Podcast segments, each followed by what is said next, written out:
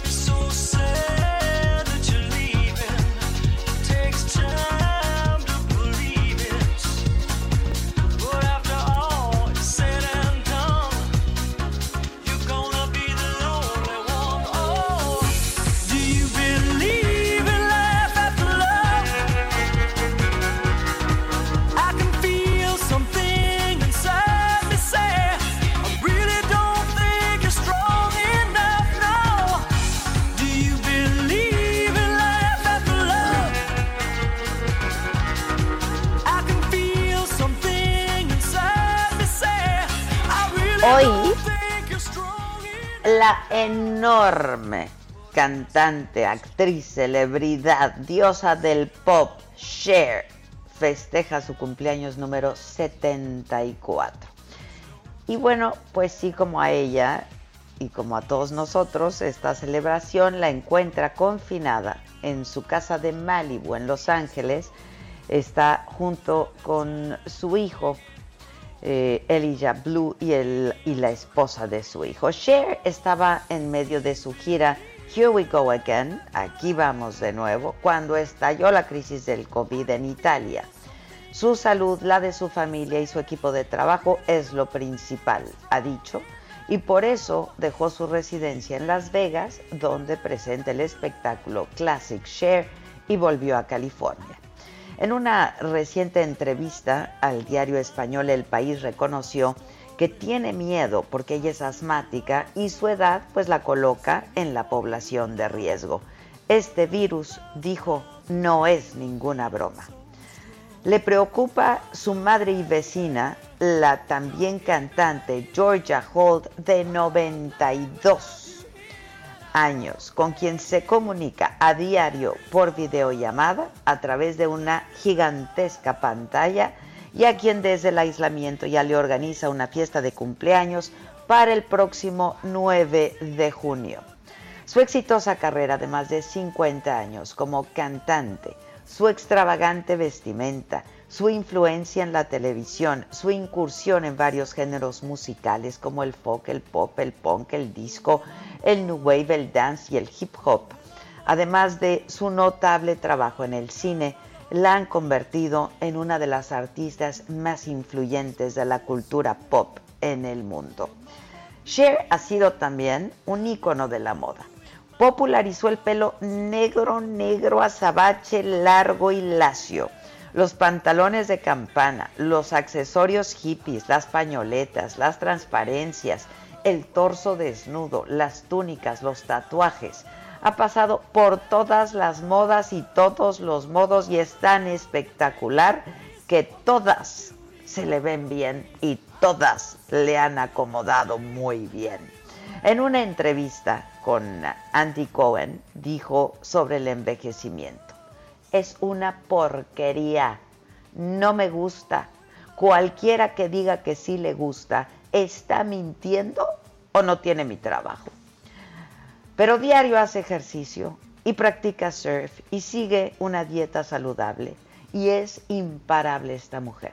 Hace unos días estrenó una versión en español y otra en inglés de Chiquitita, el clásico tema interpretado por el grupo sueco ABBA, para recaudar fondos que se van a destinar a quienes se enfrentan al COVID-19 y para apoyar a niños afectados por cualquier emergencia sanitaria, esto a través de UNICEF. Cher es de origen armenio, ha ganado pues los máximos reconocimientos en el mundo del espectáculo y el entretenimiento.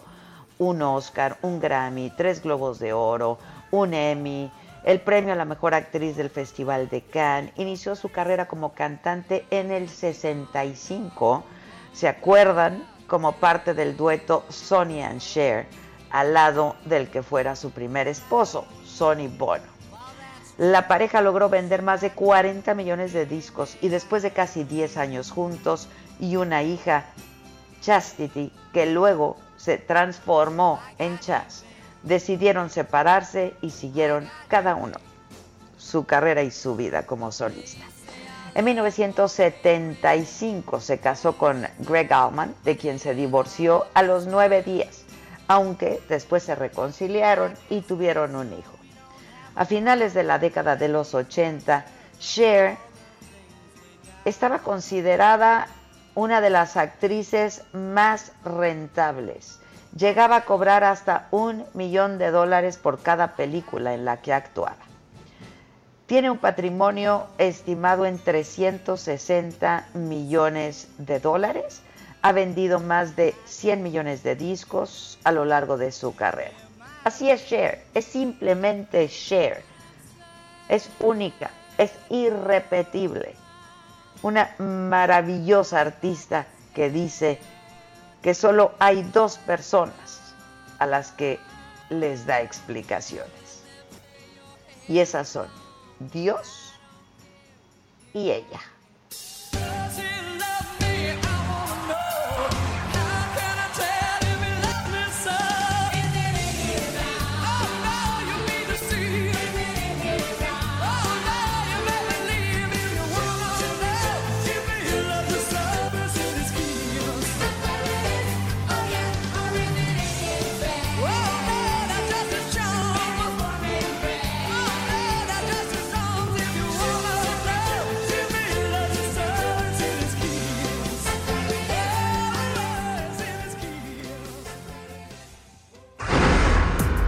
Resumen.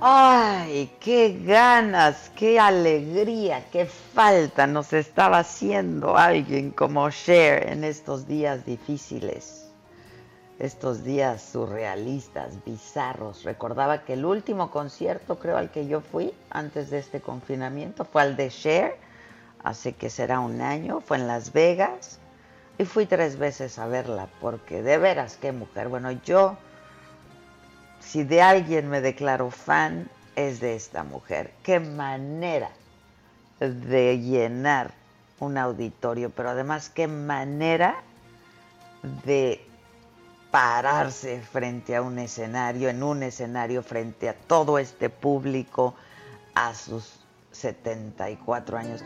Y no a pesar de sus 74, con sus 74 años muy bien puestos, caramba. Qué bárbara, qué mujer. Hay tantito más el Víctor, por favor. I can see that you're oh so sad, so quiet. Chiquitita, tell me the truth. I'm a shoulder you can cry on. Your best friend, I'm the one you must rely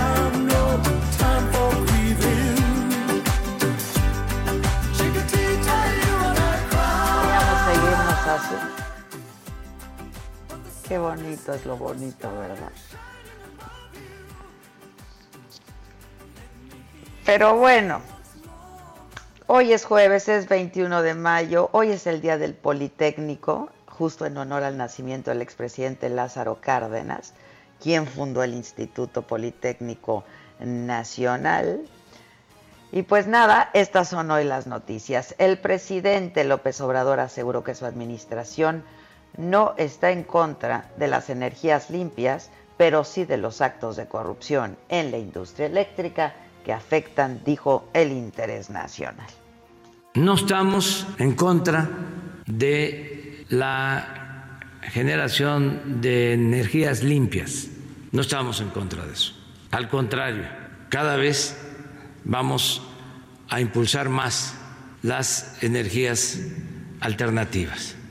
Tercero, estamos en contra de la corrupción, del saqueo y del influyentismo que prevaleció durante todo el periodo neoliberal en la industria eléctrica, que ese es el fondo del asunto.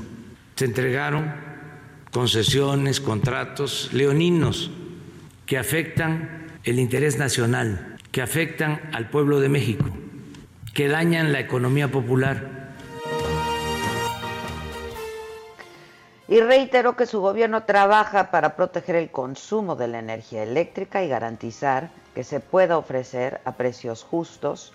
No se suspende ningún contrato, no hay expropiaciones, no hay estatismo, no hay nacionalización de la industria eléctrica.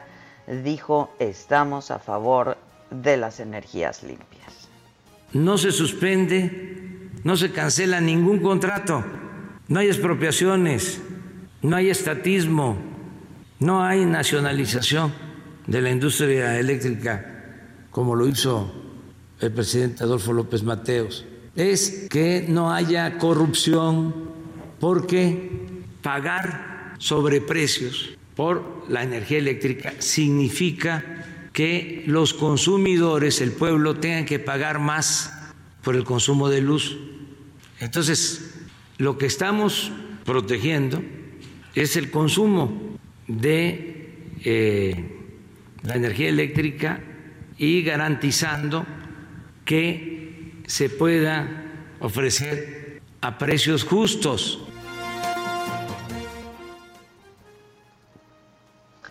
El presidente anunció que giró instrucciones eh, a la CFE y a la Secretaría de Energía para defender la decisión de que no haya privilegios a empresas en el sector eléctrico. Tienen instrucciones ya los servidores públicos de la Comisión Federal de Electricidad, de la Secretaría de Energía, para defender eh, nuestra decisión de que no haya privilegios para las empresas. No es posible que estemos pasando por un mal momento económico todos y que ellos quieran seguir medrando como si nada pasara. La corrupción no se debe permitir en ningún momento y menos ahora.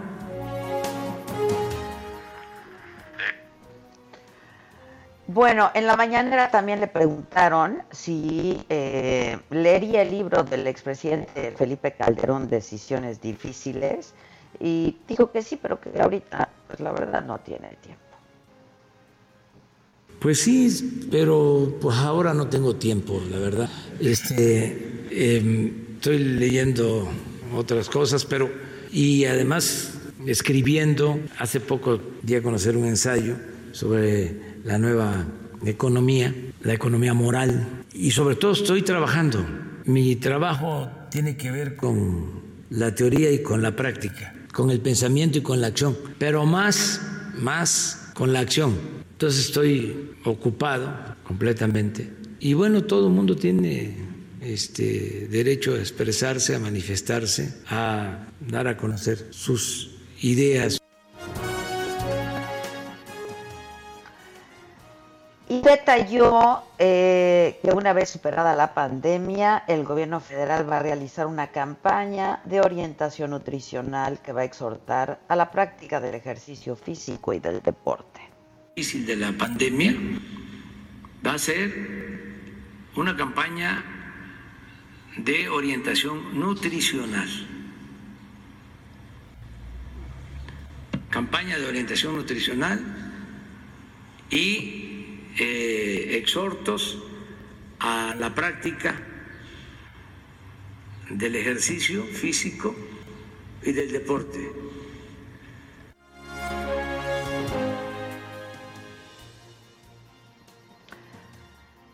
Adelantó que se prepara la creación de un nuevo índice para medir el bienestar con la idea de que el Producto Interno Bruto, el PIB, no sea el único parámetro oficial de medición económica del país. Y explicó que junto a eh, economistas, matemáticos, psicólogos y sociólogos van a buscar que se mida el grado de desigualdad social, así perdón, como el nivel de felicidad de los mexicanos no podemos regresar a la nueva normalidad midiendo igual que antes, dijo el presidente. La cifra de contagios por COVID-19 en México, de acuerdo a cifras eh, oficiales dadas a conocer eh, ayer por la noche por la Secretaría de Salud, llega a 56.594 personas eh, contagiadas, 6.090 defunciones. La Ciudad de México y el Estado de México siguen siendo las entidades con mayor carga de enfermedad activa. En 24 horas se registraron 2.248 nuevos casos eh, de COVID, 4,1% más que el día anterior. Y la Ciudad de México tiene ya una ocupación hospitalaria del 72%. El secretario de Turismo, Miguel Torruco, informó que van a seguir los fines de semana largos. ¿Se acuerdan que el presidente quería quitarlos, para reactivar la economía, esto por la pandemia de COVID-19. ¿Cómo estás, Gerardo Suárez? Muy bien, muy buenos días, Adela. Los fines de semana largos volverán con el objetivo de revivir la actividad turística ante la epidemia de COVID-19 informó el secretario de Turismo Miguel Torruco. En la conferencia nocturna del funcionario federal anunció que la decisión fue tomada después de hablar con el presidente Andrés Manuel López Obrador, con autoridades locales y con diversos sectores de la industria turística. Recordó que los puentes vacacionales incentivan la movilidad de 5 millones de turistas adicionales que viajan a diversos destinos, sobre todo a los pueblos mágicos en estos eh, llamados fines de semana largos. Esta decisión da marcha atrás al anuncio, como bien lo decías, que hizo el presidente en febrero pasado de convertir esos fines de semana en actividades cívicas y educativas, lo cual había provocado la inconformidad de empresarios y los gobiernos estatales que dependen del turismo. Eh, son tres fines de semana largos los que hay cada año, Adela, eh, en, febrero para celebrar la constitución política, en marzo eh, para celebrar el natalicio de Benito Juárez y el de noviembre para conmemorar la Revolución Mexicana. Como bien sabemos, pues eh, en lugar de festejar el día preciso en que caen estas, eh, estas efemérides, se recorre al primer lunes de eh, febrero al tercer lunes de marzo y al tercer lunes de noviembre para hacer estos llamados puentes. Y bueno, el, finalmente el secretario de Turismo, Miguel Torruco, llamó a la población que planea viajar después de la contingencia por COVID-19, que lo haga dentro de México para ayudar a la recuperación de esta industria, ya que señaló que en el primer trimestre de este año cayó 34.4% la llegada de turistas internacionales y la derrama económica que estos generan se vino abajo 45%, dijo que pues todavía viene lo peor que sería eh, ver las cifras del segundo trimestre del año, lo cual esperan haya resultados delicados y por ello llamó a que en lugar de irse a viajar al extranjero después de la contingencia, los que puedan, pues mejor lo hagan dentro del país para reactivar esta industria. Este es mi reporte. Bueno, pues muchas gracias. Gracias, es una buena decisión, francamente. Este, muchas gracias, eh, Gerardo. Eh, la jefa de gobierno de la Ciudad de México, Claudia Sheinbaum, presentó el programa gradual para el regreso a esto que conocemos como la nueva normalidad, que yo digo que será una nueva realidad, y dijo que el semáforo, el semáforo epidemiológico va a seguir en rojo por la pandemia, por lo menos hasta el 15 de junio. El regreso pleno a las actividades sociales y productivas será cuando el semáforo esté en verde. Con más detalles de esta información, Carlos Navarro, ¿cómo te va, Carlos? Muy buenos días, Adela. Te saludo con gusto a ti y a tu auditorio. Y bien, el tránsito a la nueva normalidad en la Ciudad de México tras el embate de la emergencia sanitaria por COVID-19 va a depender de la ocupación hospitalaria.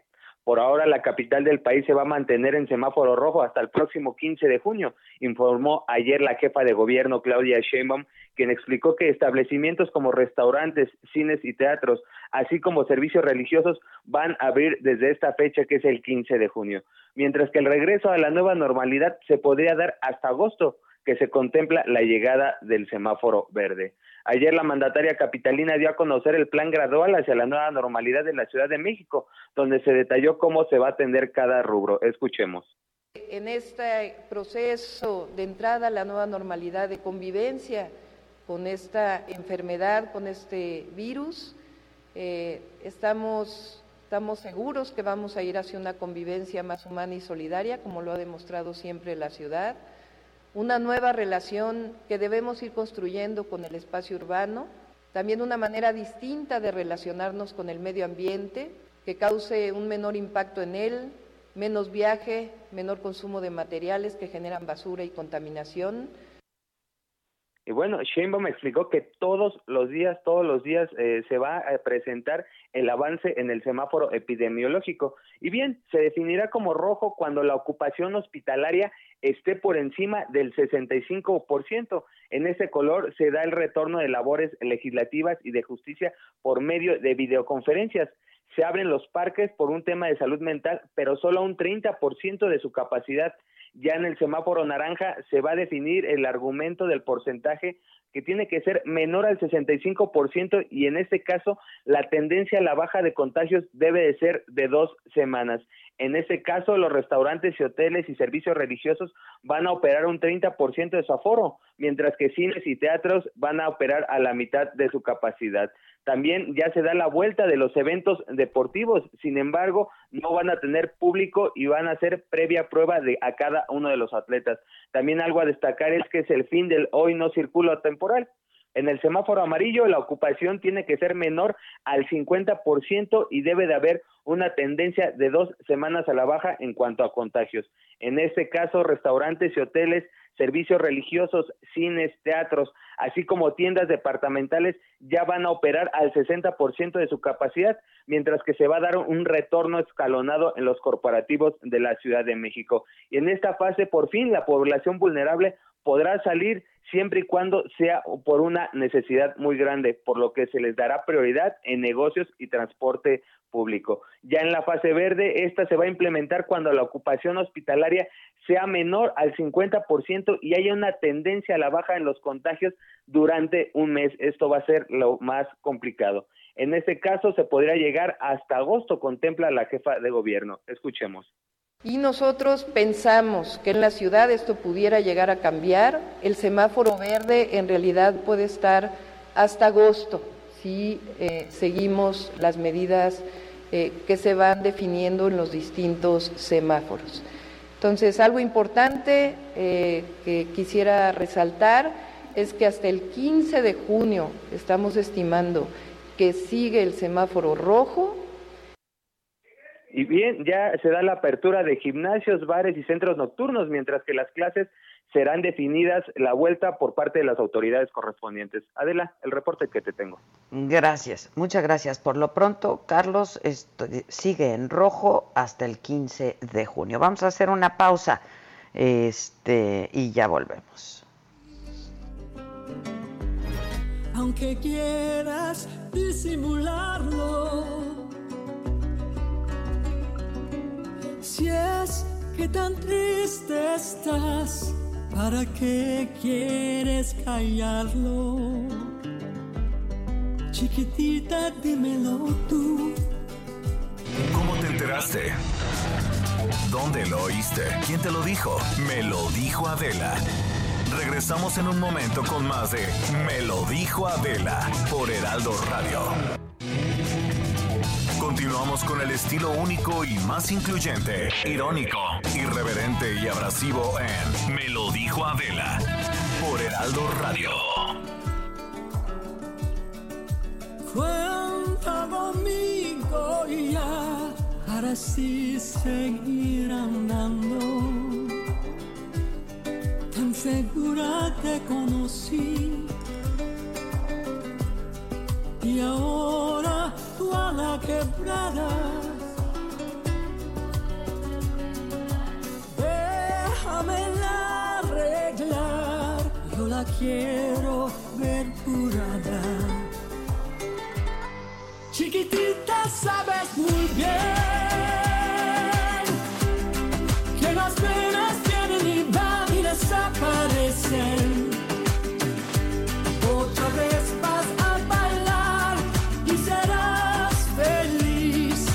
flores que florecen. Chiquitita, no hay que llorar. Las estrellas brillan por ti allá en lo alto. Quiero verte sonreír para compartir tu alegría chiquitita. Nos falta un poco de, alegría. Eh, pues seguramente en algún lado ya leyeron o ya escucharon que eh, salió a la venta ya el eh, libro del expresidente Felipe Calderón titulado Decisiones Difíciles. Es su segundo libro y pues habla justamente de esto, cuáles han sido las decisiones difíciles que ha tomado eh, en la política y que tomó durante su administración. Y yo lo tengo en la línea telefónica. Felipe, ¿cómo estás? Buenos días. Adela, qué gusto saludarte, eh, qué gusto saludarte. Muchas gracias por invitarme a platicar contigo. De Efectivamente, estoy muy usted, contento. Pues de tú, ¿Eh? ¿no? Ah, de tú o de quieras, no usted. importa. Es igual para mí, es, es igual. Este, bien, la verdad es que muy contento con la publicación de decisiones difíciles. Una decisión difícil también porque con esto de la pandemia, pues solo está a la venta por internet, ¿no? Tanto edición impresa como electrónica, pues solo a través de Amazon, de, de Books, de Apple Books y cosas así. Pero, pues, como no hay librerías, pues a ver cómo le va el libro. Por lo pronto, muy bien, Adela, ahí se metió un ruido raro. No sé qué sea. ¿Me escuchas Bueno. tú a mí bien? ¿Tú Sí, me sí, escuchas escucho. bien? Ah, Sí. bueno. O- oye, este, sí, yo lo, yo lo tengo por iBooks justamente, este, pero me gustaría tenerlo impreso, pero sí solamente lo puedes obtener a través de, pues sí, por internet en línea, que te Sí. llegue y lo compras, lo compras en línea, ¿no? Sí, en Este, cuanto me llegue una, un ejemplar que este la, ¿Me lo haces llegar? Sí, con mucho gusto. Ellos tienen, Gracias. se iban a encargar de eso, pero bueno, yo te lo voy a llevar con mucho gusto. No lo tengo ahora porque la impresión que se hizo fue un tiraje que se distribuyó a las a estas tiendas virtu- virtuales y para al parecer ya se tienen que reimprimirlo rápidamente, entonces con mucho gusto lo mando Adela. Y habla un poco de decisiones difíciles, desde luego en el gobierno, pero también en general en mi participación en la vida pública, ¿no? Y la primera es por qué participar en política o cómo tomé esa decisión, las primeras candidaturas, y toda esa parte llega hasta la campaña presidencial, eh, la rebelión ahí o la, pues no sé, la discrepancia con Vicente Fox en el proceso interno, las razones. Bueno, no, no era su favorito para, para decirlo de alguna manera suave. Básicamente, ¿no? Básicamente sí. Pero, Pero, bueno, traías tu gallo que cantaba todas las mañanas. Sí, horrible. Muy bonito el gallo y me encantaban, pero lo guardaba yo en un bañito que teníamos arriba de la casa junto a una biblioteca pequeña que teníamos. Y la verdad ya hasta ahora sí que me ganó el gallo porque sí ya lo tuve que llevar allá a un rancho donde tienen gallos de pelea y allá me lo guardaron. Ya, te soy honesto, no sé si sobrevivió el pobre o no, pero sí, una cosas de anécdotas muy padres que tú viviste también, Adela, me hiciste el favor de, bueno, de estar cerca de todos estos procesos, como está cerca de muchas cosas de la vida nacional.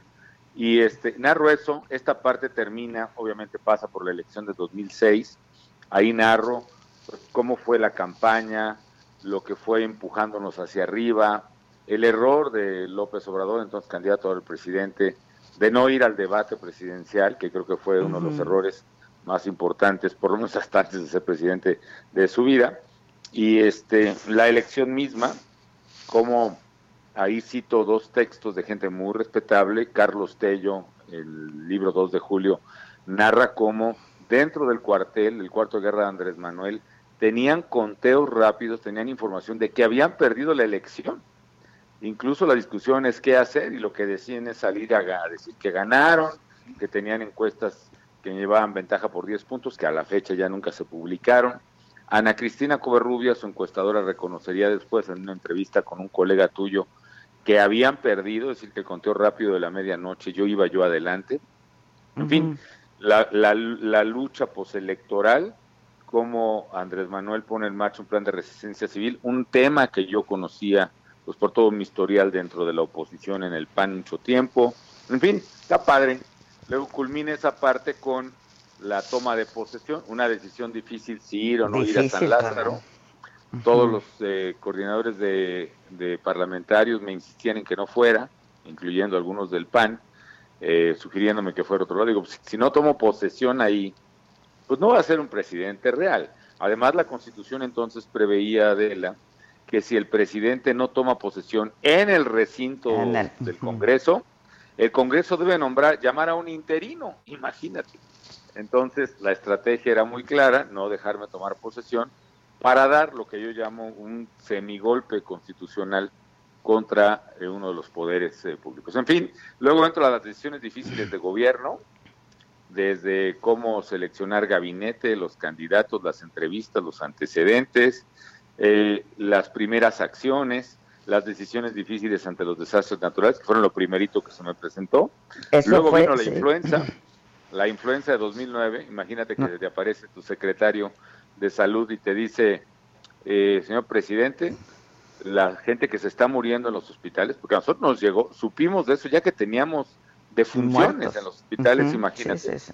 Eh, señor presidente, las defunciones que estamos teniendo eh, es debido a un virus, acabamos de, de recibir los resultados, un virus completamente nuevo, desconocido hasta ahora en el mundo, en consecuencia, pues no tiene vacuna, no sabemos cómo se cura, no había tratamiento, lo, sab- lo sabríamos semanas después, Eh, no sabemos cuál es la tasa de letalidad, podría ser muy baja como una gripa normal o como ¿O no? una tasa, o como su prima hermana o su primo que era el virus de influenza aviar, Aviar. tiene una tasa de letalidad arriba del 50%, parecido al del ébola, en fin, y todo eso te lleva a tomar decisiones muy difíciles en incertidumbre, Adela, en cuestiones de horas, ¿no? Tomamos la decisión de hacer este encierro, este, pues lo que estamos haciendo ahora, ¿no? Sana distancia. Pero no, pero no a este grado, ¿no, Felipe? Este, Sí, a este grado, no- pe- en la Ciudad de México y En la Ciudad por de una México, semana y media. Fue por una semana y media. Fue realmente breve. Aquí ya llevamos como dos meses, ¿no? Quién sé, mucha gente voluntariamente, por cierto, se encerró desde que empezamos a ver las noticias de España e Italia, antes de que hubiera un fallecido claro. en México. Lo cual yo espero que ayude ahora, ¿no? A que yo digo que la sociedad civil actuó mm, mm, de manera anticipada a las decisiones del gobierno, que supongo que también es de esas decisiones difíciles que se toman, ¿no? En el Sí, gobierno. claro. E- e- y además yo creo que sirvió mucho el aprendizaje de 2009, ¿no? Porque nosotros ya sabíamos qué es el estornudo de etiqueta, ¿no? El del interior del codo, la distancia, Sí, sí, sí. lavarte las manos. Eh, y efectivamente eso ojalá ayude. Ahora hay diferencias, ¿no? Por ejemplo, nosotros hicimos una política del mayor número de pruebas posibles.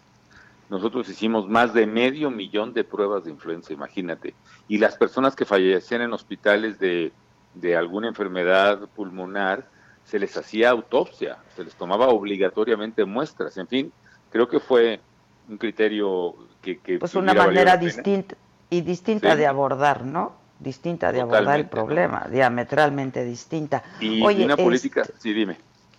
No, este capítulo aparte, por supuesto, en el libro también, este, la seguridad de Sí. afrontar la inseguridad y la lucha contra el narcotráfico que primero se llamó la guerra contra el narcotráfico, ¿no? Sí, a ese respecto yo aclaraba en un libro anterior, lo aclaraba también en este, pero quién sabe en qué parte de las, creo que escribí más de mil páginas y pues lo fueron reduciendo a 500, lo cual es mucho todavía, pero pues ni modo. Pero aclaraba lo que, lo que aclaraba en el anterior antes. Yo jamás llamé la guerra contra el narcotráfico. Yo alguna vez llegué a usar la, la expresión metafórica que esto es una guerra contra la delincuencia general, pero específicamente esto de guerra contra el narco de Calderón no es una expresión mía, es una expresión acuñada un poco para demeritar el esfuerzo que hacíamos en la estrategia de seguridad, porque si tú te pones en un dilema mediáticamente, tú que eres experta de la, ¿qué prefieres, guerra o paz? Pues paz, ¿no? No, pues no se trata Pues de paz, eso. sí, claro. Lo que está en juego es la seguridad de los mexicanos. El objetivo de mi gobierno primordial era hacer de México un país de leyes, ahí lo explico, y hacer un país de leyes implica, desde luego, defender con todo a los ciudadanos y combatir a la delincuencia organizada. ¿no? Era un esfuerzo de lucha contra el crimen organizado por la seguridad de los mexicanos. Y sí, es un capítulo que me costó mucho trabajo escribir. Opté por narrar los hechos, pero también dar una explicación del fenómeno que está pasando, Adela. Y más que la droga, porque a mí, más que interesarme que si alguien fuma mota, no fuma, etcétera, etcétera, a mí lo que me preocupa, y me preocupaba entonces, me preocupa ahora, es un fenómeno que llamo ahí, cap, o se llama captura del Estado. ¿Qué es esto? Que el crimen organizado va tomando posesión, se va apoderando de instituciones del Estado mexicano, de policías, de ministerios públicos, de jueces, de alcaldes, de gobernadores, de secretarios, que hace precisamente que el mayor riesgo a la seguridad nacional, en mi opinión, era entonces y sigue siendo la captura del Estado por parte del crimen. Yo cuando vi eso, cuando vi el avance que estaba teniendo, tomé las decisiones difíciles que tomé, que es poner una estrategia para combatirlo, que básicamente son tres ejes. Combatir a los delincuentes, no tolerarlos, no arreglarse con ellos, no dar la vista, voltear para otro lado. Combatir a los delincuentes, uno. Dos, más importante que eso, construir instituciones de seguridad y de justicia confiables y eficaces. Ese es el origen, por cierto, de la Policía Federal, lo explico ahí también. Yo diseñé, o se diseñó una policía civil, mando civil, estructura civil, etcétera, etcétera, que fuera eh, independiente pues de las propias Fuerzas Armadas, pero que pudiera colaborar y contar con ellas. Eh, y tercero y más importante también es reconstruir el tejido social, algo que en eso el presidente López Obrador tiene razón, es muy importante combatir las causas sociales de la violencia, pero eso no basta. Hay que hacer las tres cosas porque si no, no se arregla el asunto, ¿no? Y pasan los años, Felipe, y seguimos hablando de lo mismo, y seguimos Sí. enfrentando el mismo problema, y seguimos sumergidos en el mismo problema. Entonces, eh, la pregunta sería, ¿fue un ejercicio estéril? ¿Tantas muertes fueron en vano? No, eh, y vamos por partes. Una, también explico en el libro que las muertes, la violencia en México y los homicidios no se deben a la acción del Estado, Adela, no se deben a lo que haga yo, lo que haga el presidente López Obrador, el presidente Peña, nadie. Se debe a que hubo un cambio muy importante en la manera de que operan los criminales y la variable de disputa territorial del control de territorio se volvió la más importante. La pelea por cachos del territorio mexicano, la pelea por ciudades, por plazas, como les llaman ellas, ellos, es lo que explica los homicidios, la disputa cruel, feroz, violenta, horrenda, no es por lo que haga el gobierno, quizá es por lo que deja de hacer, pero es definitivamente la lucha por la disputa territorial. Los homicidas tienen nombre y apellido, son gente que debe ir a la justicia y el Estado debe perseguirlos primero. Segundo, la estrategia, cuando se aplica integralmente, los tres ejes que te digo, combatir al crimen, construir instituciones, reconstruir tejido social, y hay colaboración de las autoridades estatales, sí funciona. Y yo muestro ahí varios casos, bueno, los, los escribo, pero pongo gráfica, por ejemplo, en el caso de Tijuana, de Ciudad Juárez o la zona metropolitana de Monterrey, los homicidios bajaron. En el caso de Ciudad Juárez, 83% desde su pico. En el caso de zona metropolitana de Monterrey, 89% desde su pico. Y a nivel nacional, los homicidios sí bajaron 25% entre 2011 y 2012 que dejé la presidencia de la República. Siguieron de bajada dos años más por la inercia que tenía una estrategia que yo pienso que empezaba a dar resultados, pero también distingo en el libro que esa estrategia no se siguió. No, no basta con encargarle cosas al ejército, tienes que hacer estas tres cosas, construir instituciones. Y por ejemplo, el esfuerzo institucional se paró, se pasó la seguridad, se, se desapareció la Secretaría de Seguridad Pública, se pasó bajo el mando de gobernación, lo cual es darle un sesgo totalmente político, reducir su eficacia y su prioridad. Se le redujo presupuesto a la Policía Federal, se desapareció o se dejó de utilizar correctamente la plataforma México, que era una super base de datos informática que tenía pues el estado del arte, digamos, era la vanguardia en información criminal que le da una gran ventaja al Estado sobre los criminales. En fin, yo afirmo que no hubo continuidad en la estrategia y por eso los homicidios y la violencia comenzó a repuntar en 2015 hasta los niveles que ahorita tenemos que están siendo pues los más altos en la historia moderna, al menos desde que se tiene registro en México, ¿no? Entonces, eso lo explico pronto- también. Y de pronto, pues parece, no sé si coincidas conmigo, surrealista ver en las noticias, ¿no? En la televisión, en las redes sociales, etcétera, etcétera, a eh, los carteles de la droga este, repartiendo despensas a la gente, ¿no? Sí, es que es Este, eh, la palabra es- es es- sensacional, surrealista, pero ahora es sí que que es nos ganó la surrealidad, ¿no? Porque esa es la verdad, Adela. ¿Quién es- es que es gobierna en esas regiones? ¿Quién gobierna? Ese es el dilema que tiene que enfrentarse desde el poder, el Estado o los criminales. Yo digo, no, señores, aquí la ley que manda es la ley de los mexicanos. No es la ley del Chapo, no es la ley del Mencho, no es la del cártel de Jalisco ni la de los Zetas. Es la ley de los mexicanos. Y si el Estado deja espacios, Adela, deja vacíos de poder, los ocupa el crimen organizado. Otra cosa, ya no solo para repartir drogas en, al menudeo, el narco, que es lo que provocó esa disputa territorial, ¿no? Porque mira, pasar droga a Estados Unidos, que era lo que se hacía tradicionalmente, eh, no implicaba una disputa de territorio, si acaso una disputa de la ruta, ¿no? A ellos les interesaba controlar la carretera, por ejemplo, de Hermosillo a Nogales o de Guadalajara a Nogales o a Tijuana. Pero eh, distribuir droga en una ciudad implica que en lugar de que pongas paquetes que te dan una tonelada de droga en un camión, en el fondo de un camión, implica vender, si es que no desdoblan la droga, ¿no? Si es que no la, la cortan, como dicen ellos, para echarle ahora sí que otras sustancias que la adelgacen y les permitan vender más, un millón de bolsitas de un gramo, la misma tonelada es un millón de bolsitas adentro, a distribuirlas en tienditas, en tables, en bares, en antros, en los sitios de taxis, etcétera, etcétera, lo cual implica un despliegue territorial. Eso es lo que pasó en este siglo. ¿Por qué pasó? Pues hay varias causas. Una fue porque hay quien dice que fue porque los colombianos empezaron a pagar en especie. Yo no me creo tanto esa. Yo creo que simplemente México, con el Tratado de Libre Comercio y con la estabilidad económica que finalmente sí pudimos proveer, tanto la última parte del presidente Cedillo como el presidente Fox y yo, la verdad la gente pudo comprar más cosas, los chavos y la gente pudo ir a más fiestas, consumir más, pues ya no solo alcohol, sino desgraciadamente, pues droga. Y ese se volvió un nuevo negocio, un mercado que atacar, digamos, por los criminales, y eso empieza la disputa territorial.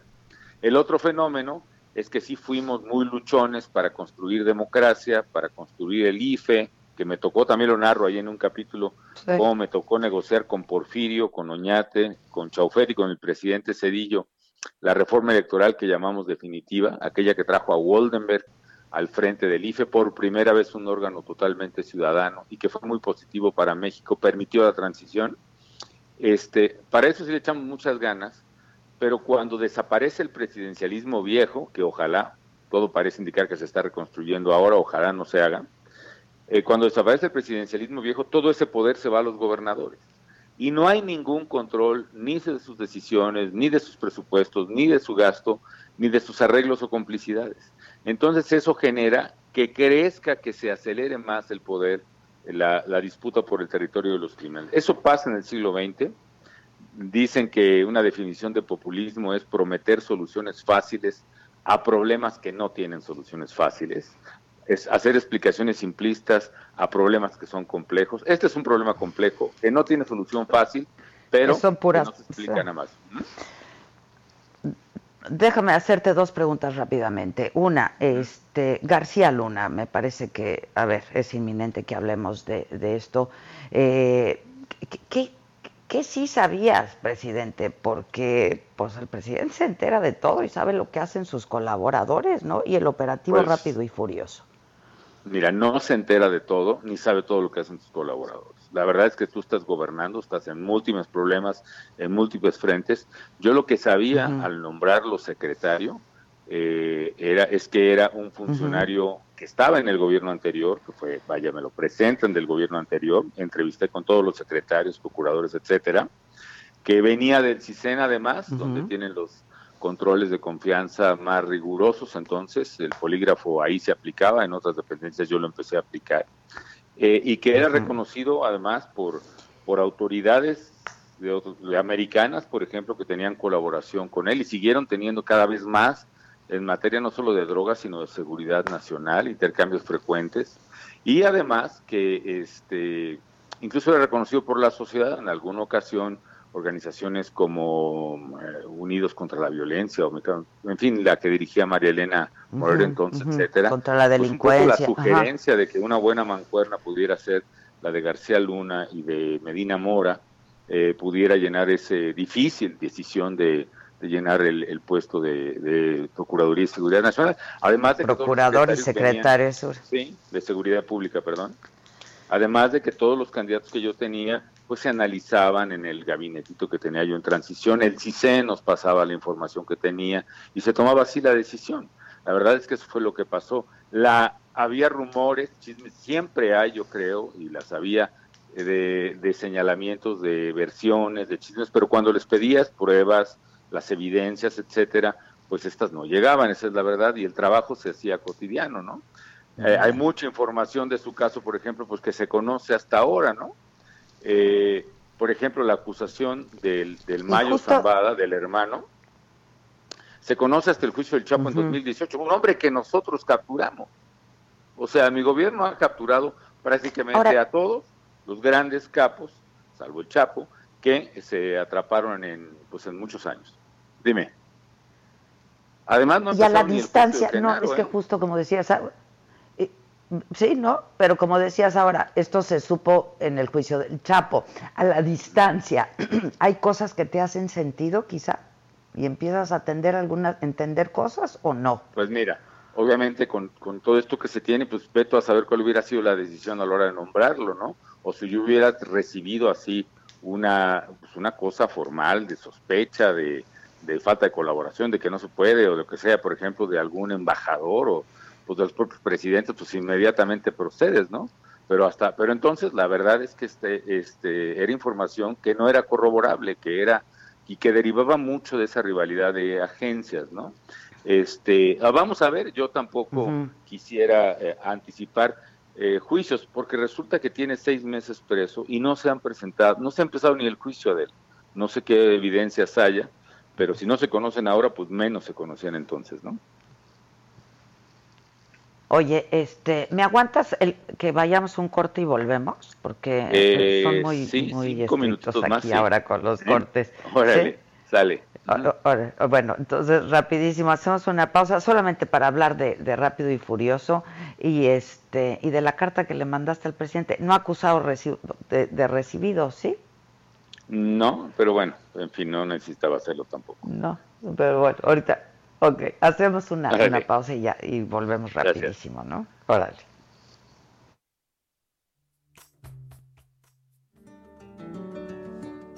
En tus ojos hay una sombra de gran pena. No quisiera verte así. Aunque quieras disimularlo. Que tan triste estás, ¿para qué quieres callarlo? Chiquitita, dímelo tú. En mi hombro aquí llorando.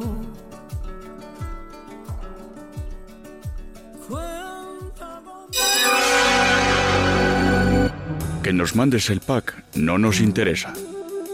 Lo que nos interesa es tu opinión. mándala a nuestro WhatsApp 5521 53 71 26. En Me lo dijo Adela, te leemos. ¿Cómo te enteraste? ¿Dónde lo oíste? ¿Quién te lo dijo? Me lo dijo Adela. Regresamos en un momento con más de Me lo dijo Adela por Heraldo Radio. Continuamos con el estilo único y más incluyente, irónico, irreverente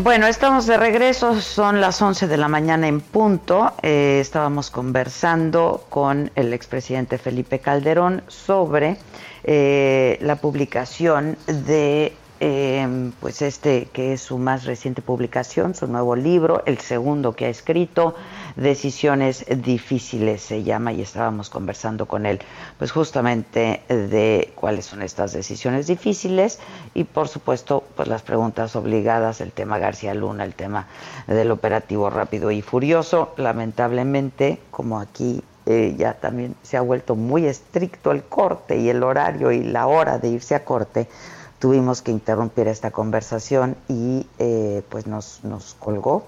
Estamos intentando eh, restablecer contacto con él.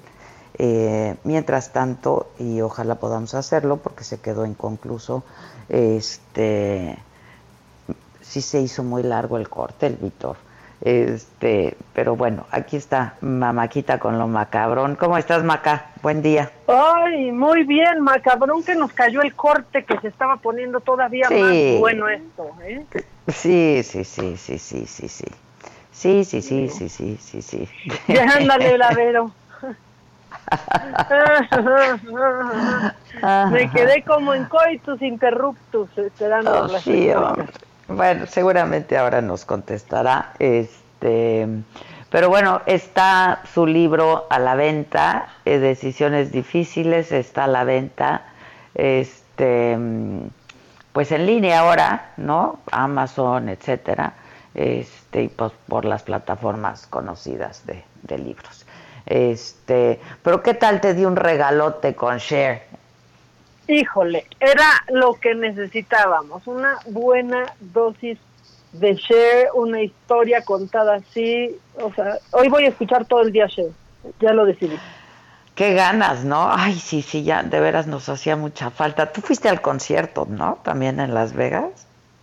Sí, y mira, a mí yo soy fan y me encanta, pero aparte le doy un doble mérito porque hay voces más grandes, evidentemente. O sea, no, no tiene la No, voz no, más grande, claro, no es la mejor actriz y nada de eso importa cuando estás viendo a Cher, A en un escenario, claro, porque es cada vez claro. más espectacular. De verdad que es increíble. Y como yo comparto su opinión sobre la edad y el envejecimiento, Pues claro, porque son las reinas de, o sea, creo que están en el club de las opiniones no populares. sí, claro, todo el mundo te dice que qué padre, todos los años. Ya va a ser mi cumpleaños, mamáquita, qué barbaridad. Ya viene, ya viene. Se, aven- se Pues me avecinan dicen un año más y uno menos. Es muy triste esta situación, es muy triste. Este, Oye, no, no, ¿no viste el meme que este año no cuenta porque casi que ni lo hemos usado? Sí, claro, la verdad este año no cuenta, no lo hemos usado. No se vale. Está fuertísimo, o sea, Que nos lo paguen, ¿eh? sí, que nos hagan todo retroactivo, no sé, algo No, de... No, pues, un, pues no sé cuánto íbamos a vivir, pero nos toca uno más, porque este no lo hemos vivido. No, hombre, y aparte ya se van a empezar a, a medir las cosas diferente y lo que importa es la felicidad y cosas así. Bueno, pues ¿por qué no hacemos un cambio también en esto? O sea, claro, claro, yo, yo, mira, el que vaya por la afirmativa que levante la mano, yo la levanto las dos. Yo también, las ¿Por dos ya hay cuatro. Esto de envejecer es terrible, terrible y el que te diga lo contrario te está mintiendo. Ay, sí, o está en negación, ya sinceramente. Está en negas- Denial, denial. Oye, Exacto. este, ¿Qué? ¿Qué macabrón? Hay mucho macabrón. ¿Arranco? Pues sí, si eres tan amable, ¿por qué no nos contesta Felipe Calderón ya? Bueno, eso también está macabrón. Pero bueno, vámonos con esto, macabrón. Lo macabrón. Oye, pues hoy, hoy sí se echaron una, una buena, ¿no? En estas mañaneras en las que yo ya llegué a, o sea, llegué a la conclusión de que el presidente sabe que no necesita corbatas, pe- más corbatas más que una, como ya lo ha dicho, pero las cambia para que nos demos cuenta que es una mañanera distinta, ¿no? O sea, para poder darnos cuenta que es otra. Es que solo así te das cuenta. Neta, yo ya no sé si la que estoy viendo es la que está en vivo, solamente por la corbata, pero pues tampoco, prácticamente son iguales. No es la Sí, misma, sí. pero son iguales, ¿no? Este, Pues sí. No, y las preguntas, y ya sabemos que la primera se la echa molécula cuando va. Ay, no, y la clase de historia. Ay, no, no. y que si va a leer el libro, y ay, ya, mira, ya. O sea, ese es un impresentable, pero hoy dijo que hay que empezar a medir la felici- felicidad. Esto es lo que dijo este AMLO. se mide. Hay países en donde se mide el nivel de felicidad y eso es parte del bienestar.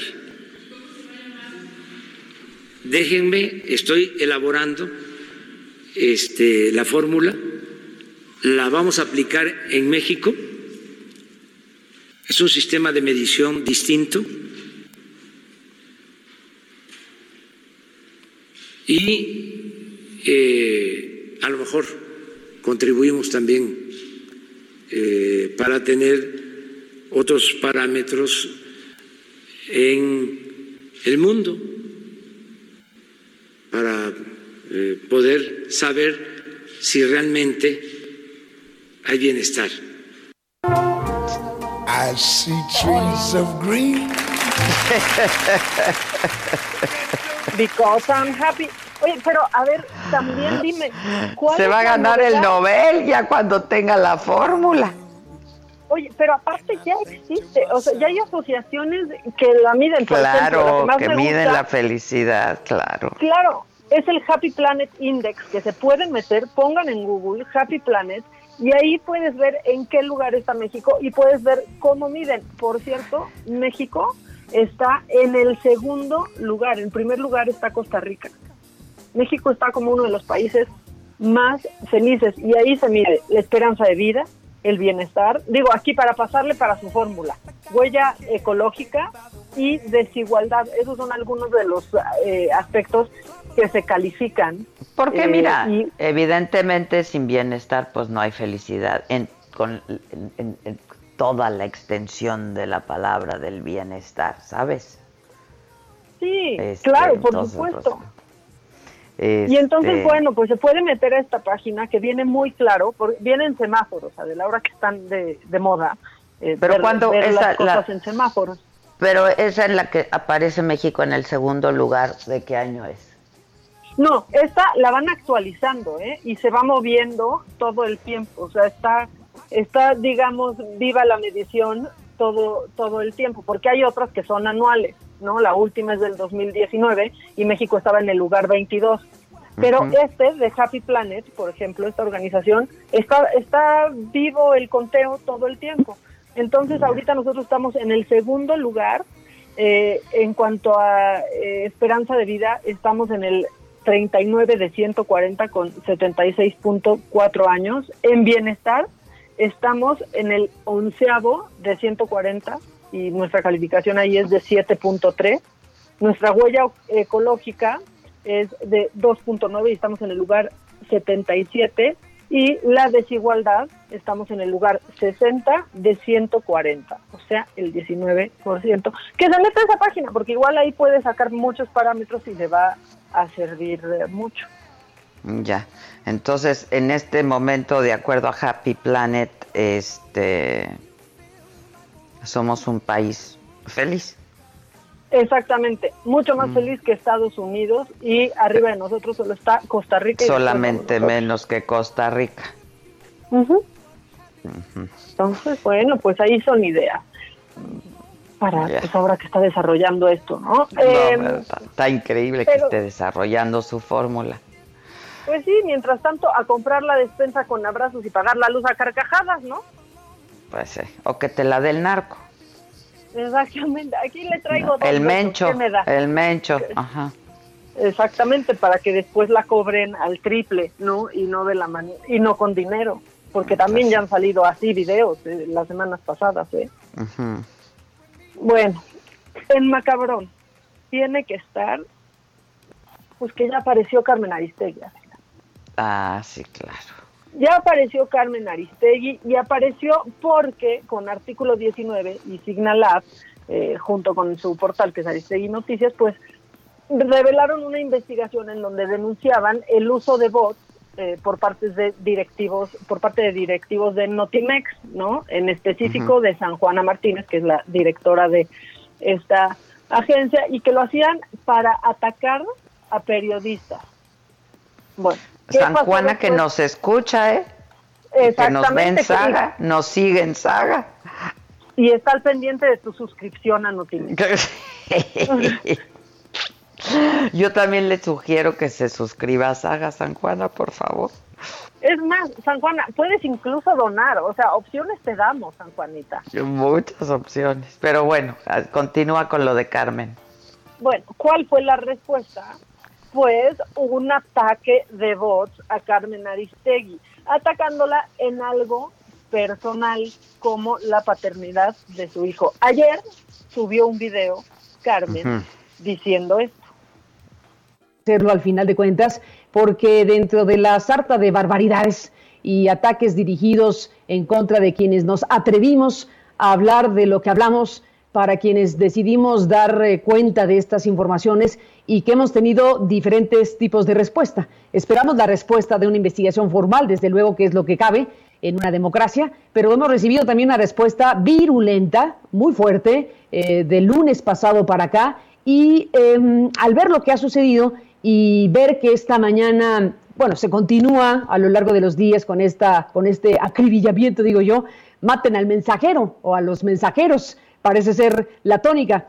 Eh, hemos visto que han eh, eh, regresado a un tema recurrente cuando se trata de atacarme eh, como persona, un tema recurrente que es falso, es falso, pero que lo usan para dañarme en mi vida personal y al final de cuentas también en la vida personal de mi hijo Emilio. Y bueno, pues creo que vale la pena ya en este contexto mejor hacer la aclaración. Eh, no tendría por qué, pero lo digo, eh, mi hijo Emilio, mi queridísimo eh, hijo Emilio, tiene una comunicación eh, fluida, una comunicación cercana, afectiva, amorosa con su padre, que no es Emilio Cebadúa.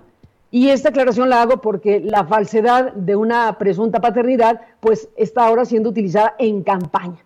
Es decir, se utiliza un elemento falso para dañar a una persona que ha decidido informar lo que ha informado. Y de paso, pues se llevan en- entre las patas, digámoslo así, eh, pues una circunstancia de carácter eh, familiar. Así que bueno, hecha la aclaración, le mando un abrazo a mi queridísimo hijo Emilio y pues digo que es parte de la infamia que en todo caso está circulando muy ampliamente en las redes sociales y en todo lo que estamos viendo a lo largo particularmente de esta semana. Bueno, ahí está Sí. el video que subió Carmen y pues hay gente que está de su lado y otros que no. Eh, Ezra Chabot, por ejemplo, citó su tweet y dijo, ¿verdad que se siente muy feo que se metan con la familia? en- que se metan en lo personal y la opinión está dividida y aquí yo no creo que se trate de si se lo merece o no No, pero, no, pues, no, pero justo, eso no. eh, o sea y justo aquí pues eh, lo que dicen es pues está difundiendo un rumor como noticia y justo esa fue la causa que hizo que saliera de MBS. Yo creo que va en, en carriles distintos esto, pero a mí lo que sí me da gusto de esto es que ya haya aparecido, porque porque no la escuchábamos, no la veíamos No, y estaba yo claro, estaba muy bajo perfil, la verdad, muy bajo perfil, ¿no, Carmen? bajo perfil, Lo bueno es que yo tengo a, yo tengo a mi Carmen Aristegui contigo. Exactamente.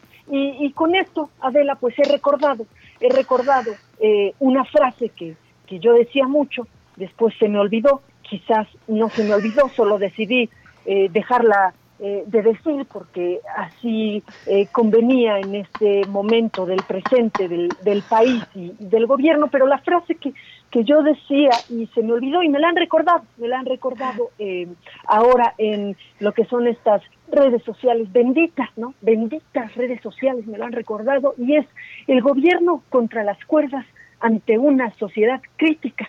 Esa era mi frase, eh, repito, se me olvidó, ¿no? Eh, se me olvidó, pero, pero ahora he regresado, ahora ya no me gustó que se metan en lo que no se debe eh, de, de meter y, y pues con esto espero, ¿no? Que, que esa parte de la sociedad, eh, pues que digamos se sentía representada por, por mí, eh, no me veía como su santa patrona, ¿no? Por Bueno, ya, decirlo, ya, ¿no? ya. Pues que ya regrese, qué bueno entonces. Ay, qué fantástica imitación de Aristegui. Les digo que yo tengo a mi propia Carmen Aristegui. Pero sí, la verdad, este, esta frase que tanto usó, ¿no? En administraciones pasadas, claro, claro, claro. Nada más que Este, no se le olvide, que la recuerde y que la aplique. Y que la aplique, que la aplique, porque pues eso es lo que la ha hecho ser siempre Carmen Aristegui, ¿no? Este, y pues llegó a convertirse en activista, ¿no? Y pues hay que ejercer el periodismo crítico, que es lo que la ha caracterizado y además lo hace, lo hace muy bien, ¿no? Así es, manos a la obra, camarada. Pues, ahora, lo que sí, esto pues no es de merecerse, no se mete uno con los hijos de nadie, ¿no? Pues no, la, la verdad es que es que no, Estar- es penoso estar- que tenga que salir a aclararlo, ¿no? Este, porque metes a más personas, metes a ot- otro señor, tu hijo, bueno. Sí, no, este, no, no, no. Y comprueba, aparte de este ataque, comprueba lo que lo que su investigación arrojó. Claro que hay un ataque orquestado de, de. Claro, Claro que es de vergüenza claro. lo que está sucediendo con Notimex. De súper vergüenza lo que pasa con Notimex.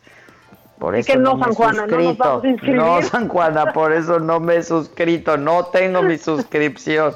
No tengo mi suscripción. Bueno, ¿qué más, mana?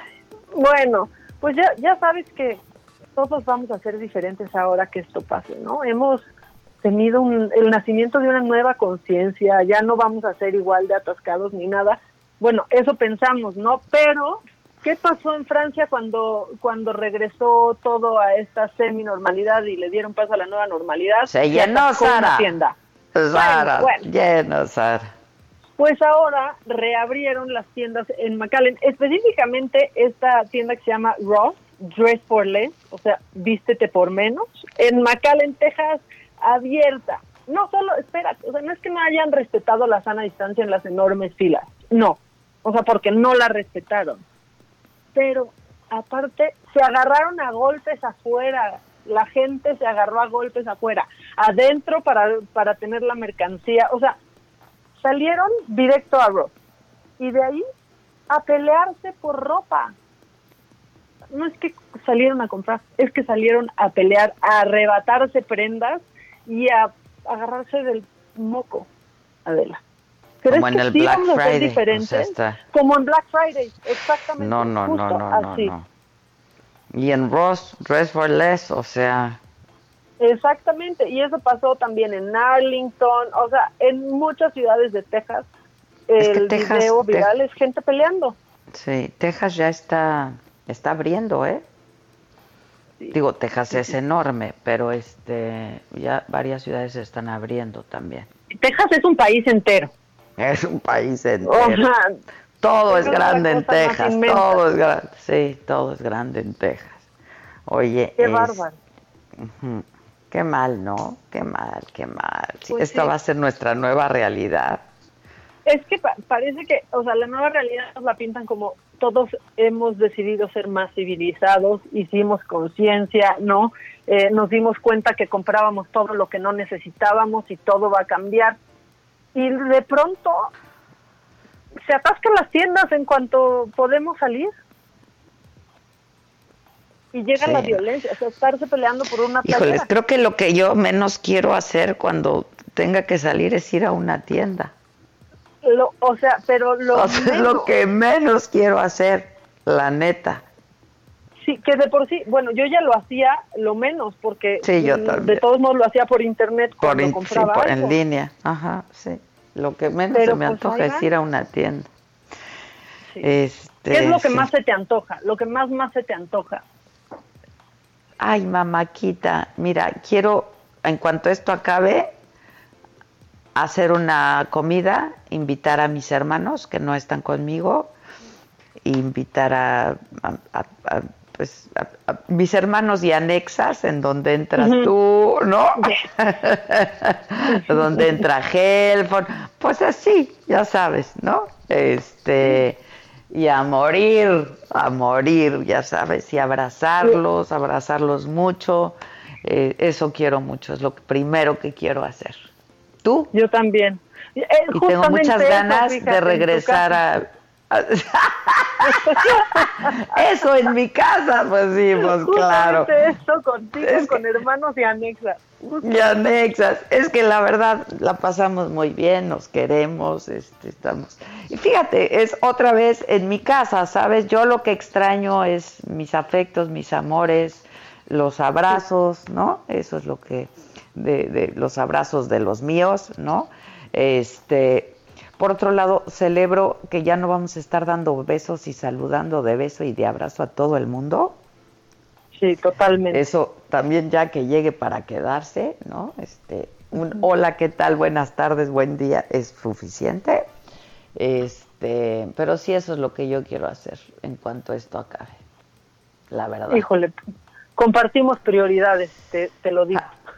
Sí, ayer que este que hice un Instagram Live con Alfonso Helfon, de González Ujú. Helfon, este, pues ya le dije, le dije, a ver, a ver, hijo, nadie hace fiestas como tú y yo, ¿no? Entonces, tú te encargas de la producción, yo de la convocatoria y de todo eso, este, y tenemos que celebrar, pero mi cumpleaños, pero el de Maca, pero el, ¿no?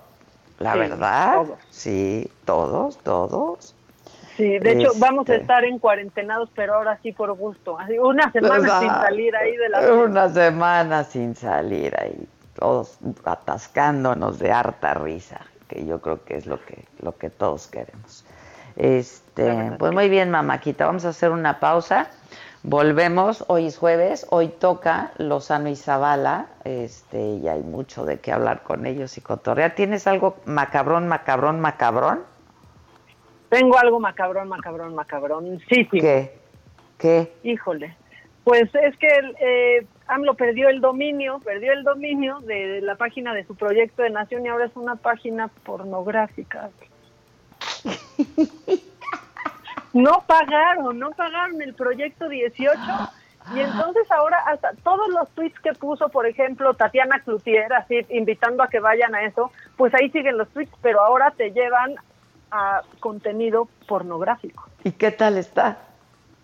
No, no, está, sí te tengo que, o sea, no puedes ir de medio pelo porque eso parecería que estoy hablando en sentido literal, pero está bien chafa aparte. Puta, o sea, ni siquiera está buena el proyecto de nación. siquiera, Ni siquiera, y aparte en Twitter, ese, ese usuario solamente se quedó siguiendo al presidente López Obrador. Ah, y está bueno. seguido por el presidente López Obrador. Fíjate. Y eso que y sí. YouPorn es- y YouPorn está dando contenido gratis. Ya sé, tal vez quieren competirle, o sea, Es pero probable. por ejemplo, ahora links de, de Tatiana o de algunos de ellos te llevan a títulos como dame tu rabo que voy a hacerte subir al cielo. Yo no creo que eso quieras comunicar. ¿O sí? ¿O sí? O, o sí, o a menos que hable del nuevo aeropuerto. Yo ya no sé, estoy muy confundida. O del avión presidencial. Exactamente. Exactamente. Ah. Voy a hacerte subir al cielo.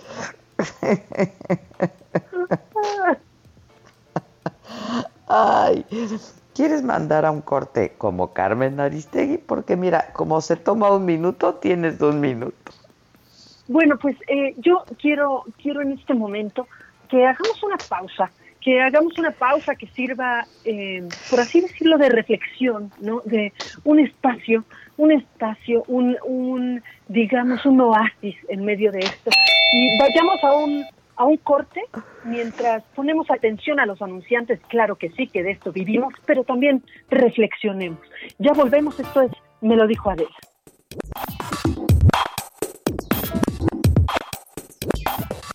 ¿Cómo te enteraste?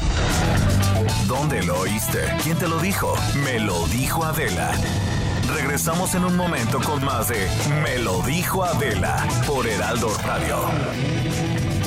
Continuamos con el estilo único y más incluyente, irónico, irreverente y abrasivo en Me lo dijo Adela por Heraldo Radio.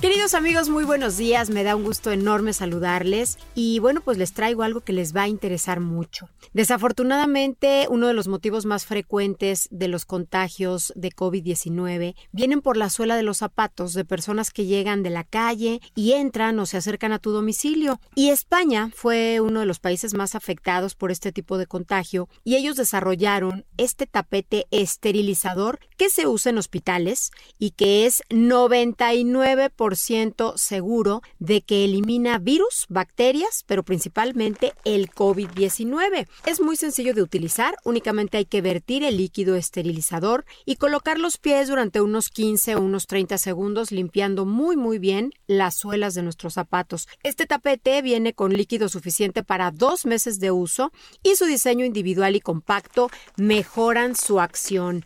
Quiero recordarles a todos que, bueno, México superó el número de muertes que tuvo China. Por eso, aunque se levante la cuarentena, no podemos bajar la guardia. Tenemos que seguir protegiéndonos y protegiéndonos con lo mejor, con productos de uso hospitalario como los que les venimos ofreciendo en Novirsa. Y quiero invitarlos a todos también a que visiten hospitalar.mx porque Novirsa es la única compañía con productos de nivel hospitalario y no de uso doméstico. Y la promoción del día de hoy, si llaman en este momento al 800 2307 mil, bueno, pues les estamos ofreciendo precio de lanzamiento y si pagan con tarjeta bancaria van a recibir gratis un esterilizador quirúrgico en aerosol para objetos pequeños como celulares, teclados o el mouse de la computadora. Repito nuevamente el número 800 2307 mil 800 2307 mil. Precio de lanzamiento y si pagan con tarjeta bancaria reciben gratis un esterilizador quirúrgico en aerosol. Así es que a llamar. Que nos mandes el pack no nos interesa. Lo que nos interesa es tu opinión. Mándala a nuestro WhatsApp 5521 53 71 26. En Me lo dijo Adela, te leemos, te escuchamos y te sentimos. Tiquitiquitín, tiquitín. Mi charla.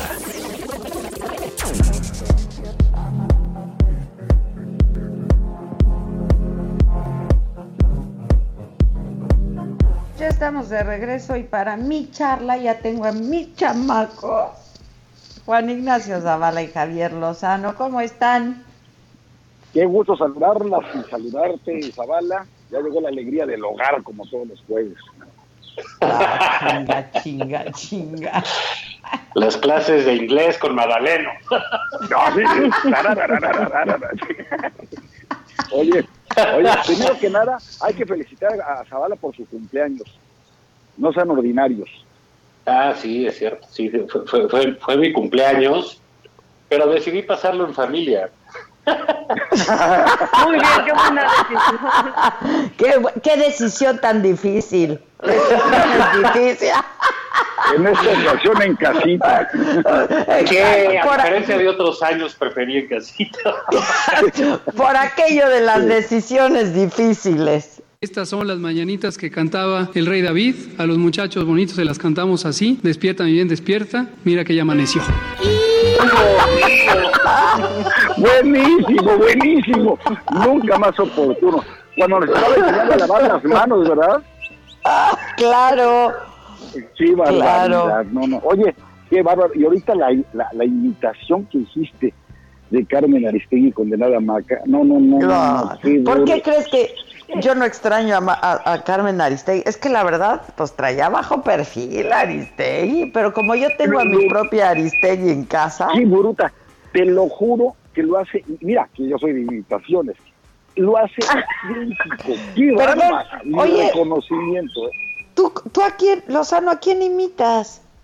No, digo, de repente alguien así. no, Yo sí sé, yo sí sé. Yo también No, no, no, sé. ya, corta, corta, ¿Por qué ¿por qué no se echan uno?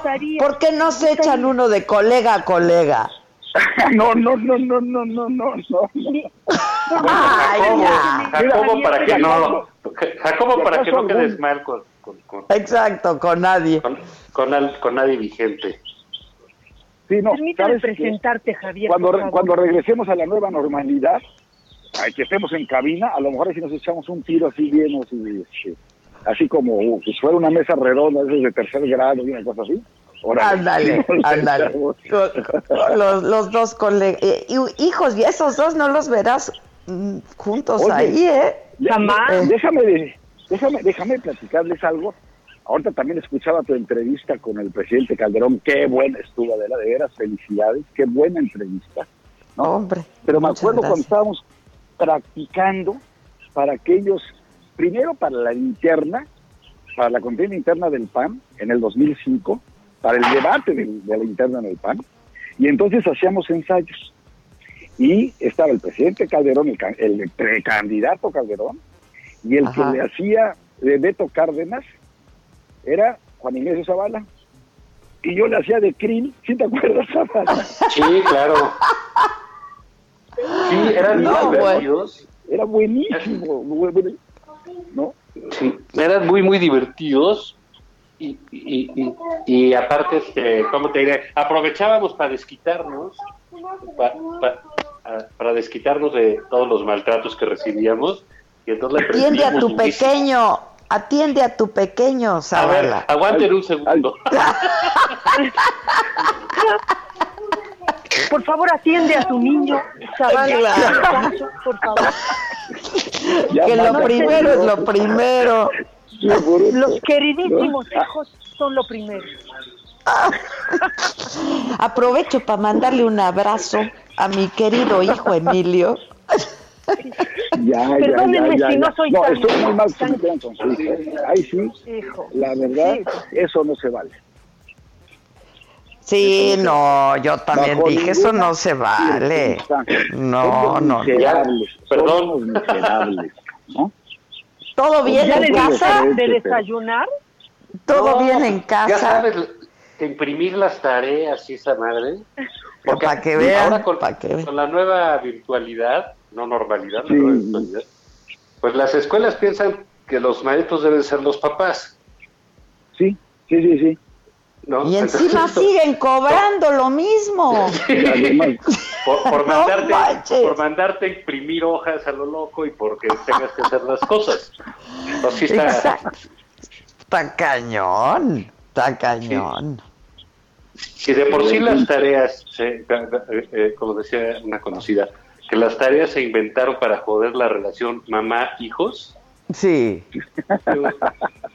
Es cierto. ahora con, con esta onda virtual, pues sí, realmente es, es, es una Yo- super yo- yo- Yo soy de las que pienso que no debería de haber tarea.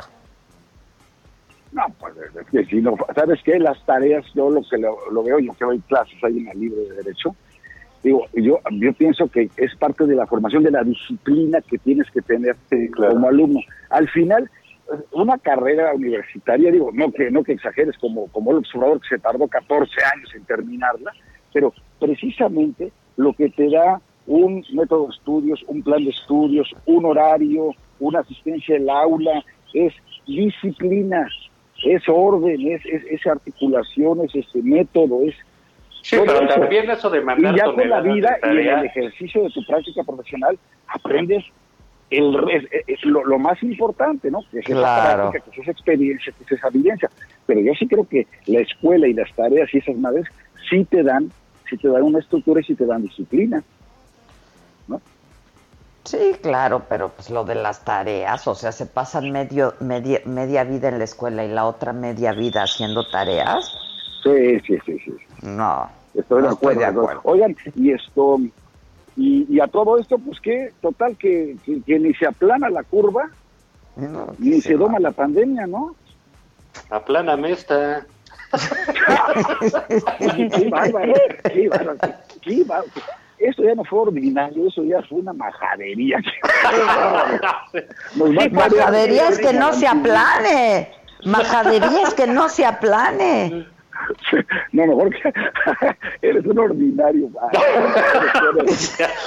Oye, pero bueno, eso de la curva, digamos, tarde que temprano, este, va a bajar. Eso es, eso es inevitable, ¿no? O sea, que creo que es el planteamiento que hace este el, el chambelán de México, López Gatel. Eh, Chambelán de México. sí, ya ves que, que Angélica ¿Y María. por era qué tan guapo? Le preguntan las reporteras, ¿y por qué tan guapo hoy? Ah, sí, de verdad. ¿Y qué, y qué dice él? Ay, ya me ruborizaron. Ahora sí me sacó del ritmo. Ay, ay, ay. Oye, pero sabes también que eso que dices, Zavala, es que dice, es conforme a nuestra, a nuestra curva imaginaria. O sea, es respecto de lo que él pensaba que podía pasar. Entonces no puede ser, es muy poco serio esto. Y ayer fue el día con mayor número de, de, de, este, de- de funciones registradas para las últimas 24 horas. 24 horas, sí. Y ya rebasamos el número de muertos de China, nada más compara las poblaciones de uno y otro país. Y que ahí fue el epicentro este, originalmente de, de todo esto. Pero además es lo que son las cifras que conocemos, ¿eh? Que de las que, perdón, yo dudo muchísimo, o sea. Oye, el, el, el trabajo ese de investigación de mexicanos contra la corrupción está buenísimo, ¿eh? Porque además es contra datos duros, como lo son las actas de defunción, ¿no? Sí, y ya, claro. que son cuatro veces más de lo que se está registrando y que me hace todo el sentido del mundo. A mí también me hace muchísimo sentido. A mí. Oye, pero ¿no sienten ustedes que, que hay una, que, que hay dos como que caminos, ¿no? Uno que trae el, el gobierno federal, eh, que ahora sí que literalmente con sus propias curvas, Y de la Ciudad de México, el otro. y la Ciudad de México es otro, Sí, Jalisco sí. es otro, ah, no, bueno, todos Puebla es otro, o sea, como que están, es- digo, es- Yucatán no, no hay una estrategia general y ha sido como un rompanfilas, ¿no? Sí, te digo, porque en primer lugar, por la incompetencia y falta de liderazgo del presidente y la falta de seriedad en el asunto. Por eso se puso como loco cuando el Reforma y antes Álvarez Maínez hacen este trabajo de que a cada declaración y cómo iba subiendo el número de, de padecimientos y fallecimientos, el que tomó muy poco en serio el asunto fue el propio presidente del observador.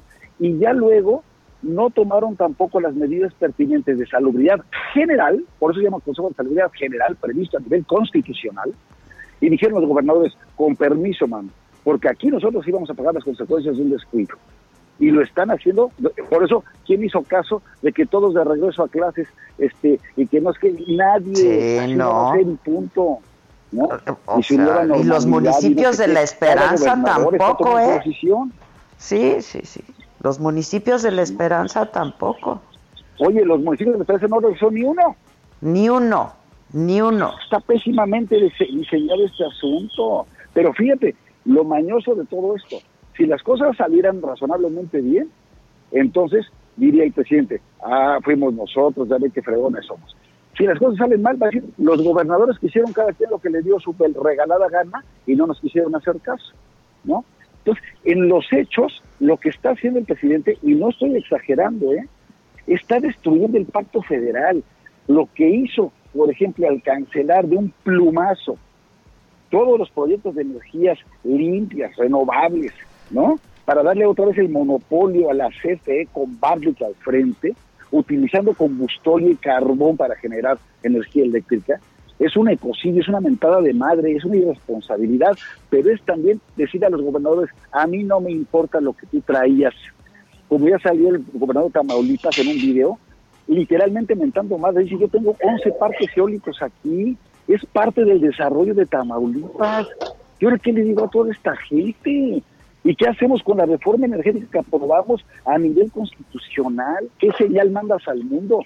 Entonces, en los hechos, si se fijan, en todas las áreas, en todas las áreas, lo que está haciendo el gobierno de la República es tomar decisiones absolutamente centralistas, unilaterales, re- retrógradas, irresponsables, y le dice a los gobernadores, y háganle como quieran, y a los empresarios, háganle como quieran también. Oigan, Sí, este, y no- aparte peligrosas, ¿no? Porque, digamos, son Sí.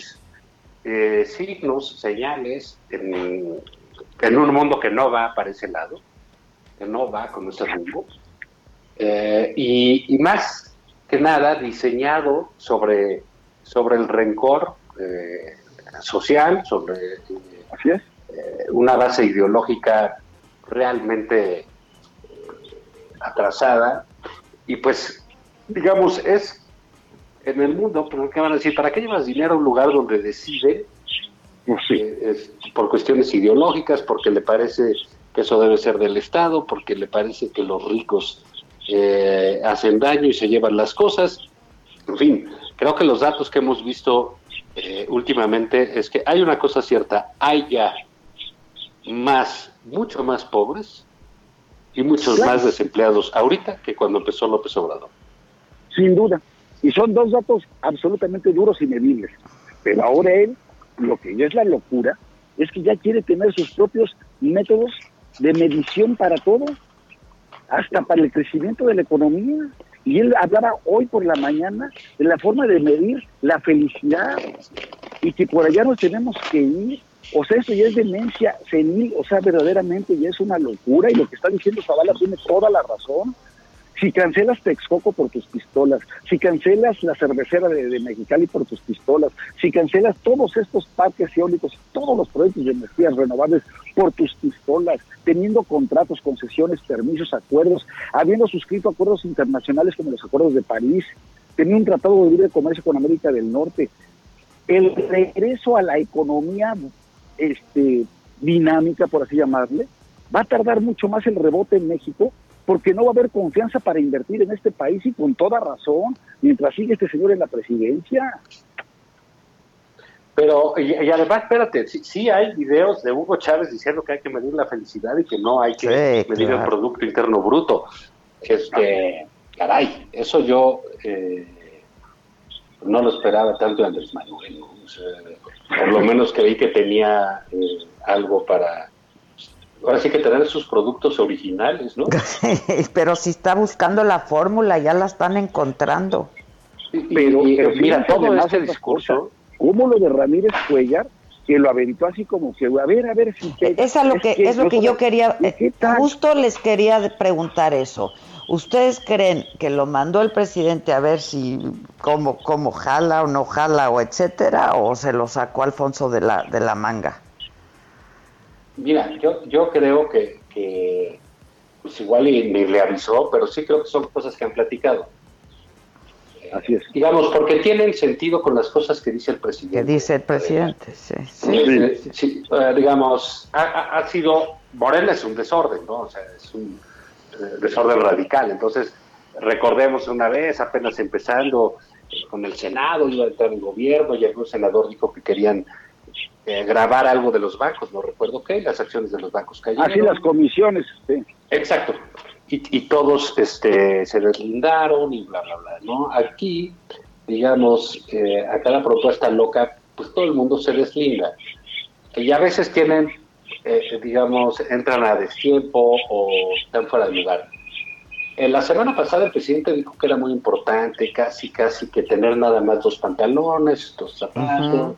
No ¿Para qué dos si con uno tenemos? Sí, claro. Sí, que, que nada más con eso, que con eso se podía estar bien. Y luego viene este otro cuate a decirte que, bueno, pues hay que investigar qué tiene la gente en su casa para ver cómo vive, ¿no? Cuántos pantalones, cuántos zapatos, yo, yo qué sé, ¿no? Este, que no está mal medir la riqueza, está mal meterte a las casas. ¿sí? Entonces, eh, eh, o sea, arman una suerte de, de- de comisariato y entonces, pues unos dicen que no, y entonces el presidente y los le dicen, bueno, ¿sabes qué? Se acabaron los contratos de energía, la inversión privada en este sector ya no va a haber. Este, bueno, pues caray, ahora sí que no es cada loco con su tema, sino que traen un tema con variaciones. Pero lo traen todos y lo tocan todos, ¿no, Javier? Sí, coincido porque coincido una cosa es que no se lo haya, a punto que no lo haya instruido Andrés Manuel, pero basta con las señales que da para que todos sus leales digan, presidente, que aquí le pongo una iniciativa en el sentido que usted acaba de orientarnos precisamente. Y ya cuando ven que viene la presión brutal es cuando empiezan los deslindes.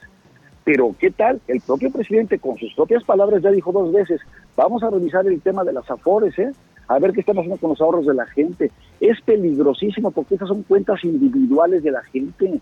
Entonces sí tienen una tentación Eso es de gravísimo, tomarlo ¿eh? todo y controlarlo todo, por Dios. Vean las decisiones que ya tomaron y cómo las defienden y como dice Zavala, todo bajo un prejuicio, todo bajo el resentimiento y la ignorancia. Y a partir de eso no puedes tomar decisiones de política pública por el amor de Dios. Sí. No, y eso es muy delicado, eso ya es muy grave, ¿no? Lo de Alfonso, la verdad. No, no, no, claro. lo del presidente. Claro que es Alfonso es un, es un... Pues sí, Alfonso Oh. es un emisario. pues, eh. Pues sí, hombre, ahí le quieren quitar Sí. hasta la presidencia de Morena, ¿no? No, no tiene ni Sí. siquiera el poder formal sobre, sobre su partido, ¿no? Las cosas Pues que sí. vemos son los desplantes presidenciales, que, oiga, ya dijo, déjenme, estoy pensando la fórmula. Dices, Dios santo. Sí, Dios santo, le vayan a dar el Nobel de qué? Sí, o sea, no manches. Oye, y No, es que además ¿para qué? el ¿Cómo crees que el premio Nobel? Eso es teórico. Va a ser su Sí, eso es de extranjero. física- De física, este, Oye, su- Josefa Ortiz de Domínguez, Sí, una madre así. Oye, su ensayo del domingo pasado, qué bárbaro, mano. ¿Que el qué? Que el ensayo que se aventó el domingo pasado sobre economía, sobre hacia una nueva economía, no sé qué, y pone ahí esto un indicador que mide precisamente la desigualdad y lo único que hace esa tabla es mostrar cómo en los años del neoliberalismo se fue aplanando, ahí sí para que veas esa curva de desigualdad. Y este la pone como un caso al revés, negativo, lo que es no entender absolutamente nada. Sí, sí. Y lo presume. O sea, sí, la verdad es que eh, yo no sé. Ah, y todavía, y con quien yo creo que además es si quizás a la única persona que le que escuche y que le hace caso, que es su esposa, y sale su esposa diciendo en un video que a ella no le interesa la política. De veras que otro perro con ese hueso. Sí cree que somos una punta de imbéciles todos, de veras. Ya en serio. Y van muy rápido acabando con el país. Si para el 2021 no nos organizamos y no se retoma la mayoría en la Cámara de Diputados, sí acaban estos en el sexenio con el país, hombre. Van a acabar con muchas generaciones de mucho trabajo en todos los ámbitos. Que andábamos mal en muchas cosas, claro que sí, pero no tan mal como estamos ahora. Como bien dice Zavala, no hay un solo rubro, uno, en el que estemos mejor que antes. Pues es más No, divertido, pero- eso sí. No, ya no está divertido, ya no está divertido. No, no, no, no, ya no, No, está no, divertido. ya no está Y divertido. además, la corrupción, lo acabas de dar a conocer. Bueno, Subió la corrupción. ¿Nos divertía más Peña o qué? ¿Eh? Era su ¿Nos divertía más. Peña? ¿Ustedes creen? Pues yo creo que sí era más anecdótico cómo usaba el calcetín, ¿no? Si se lo ponía al revés o no. ¿No? O sea, no Ahora, sé, ¿cómo, vamos, no cómo sé. vamos a quedar con los acuerdos de París, por ejemplo? Volviendo al tema este de la, de, de- de- de la generación de energía eléctrica. ¿Eh? O sea, ¿cómo, ¿cómo si- hicimos compromisos internacionales, por el amor de Dios? Van a venir demandas de amparo, acciones de inconstitucionalidad, controversias constitucionales, paneles de controversia por tratados de libre comercio y quejas de las convenciones que no estamos cumpliendo en el ámbito internacional. En la Agenda 2030, por ejemplo, que no sabe, el presidente no tiene la menor idea que es la Agenda 2030, ¿sí? pero bueno, son compromisos internacionales por un mejor medio ambiente, por un desarrollo sostenible, ¿sí? Es compatible el desarrollo, el crecimiento y la productividad con el cuidado al, al- al medio ambiente y el respeto a las siguientes generaciones. La verdad, les tengo un minuto. Las siguientes generaciones. Zavala, 30 Sí. segundos. Sí, mira, rápidamente, pues estamos nuevamente ante la feria de ocurrencias, que son las mañaneras, y ahora con el presidente este, diciendo que va a crear su propio índice de bienestar y de felicidad, que no es más que una cosa, no me evalúen, no se fijen en las cifras, ah, y ya ni siquiera puede decir vamos a abrazarnos porque van a estar prohibidos un rato los abrazos, pero creo que es muy lamentable el rumbo el lenguaje y el ataque contra todos, incluso contra quienes simpatizaron con él, como fue el caso de Carmen. Sí, sí, pues ahí está. Bueno, pues gracias muchachos. Se les quiere No, pues y se les extraña. Las extraño, las quiero. Yo mucho. a todos, paciencia, como decía Calimán, serenidad y paciencia, como decía Calimán. Serenidad y paciencia. Ay, no, Yo creo que hasta el año que entra, ¿eh? Yo creo que hasta el año. No quiero ser ave de mal agüero, pero estoy como Pues veo mira, las cosas. Pues mientras no haya vacunas no- o no haya medicamentos, yo Pues sí claro. creo que pueden ser muchos meses. ¿eh? Pues sí, Muchas. yo también. Bye, muchachos. Bueno, Gracias a todos. adiós, Mañana los espero. Adiós, los quiero. Esto fue Me lo dijo Adela. Con Adela Micha. ¿Cómo te enteraste? ¿Dónde la oíste? ¿Quién te lo dijo? Me lo dijo Adela. Por Heraldo Radio. Donde la H suena y ahora también se escucha. Una estación de Heraldo Media Group.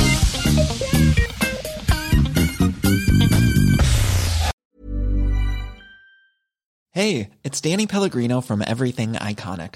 Ready to upgrade your style game without blowing your budget? Check out Quince. They've got all the good stuff shirts and polos, activewear, and fine leather goods, all at 50 to 80% less than other high end brands.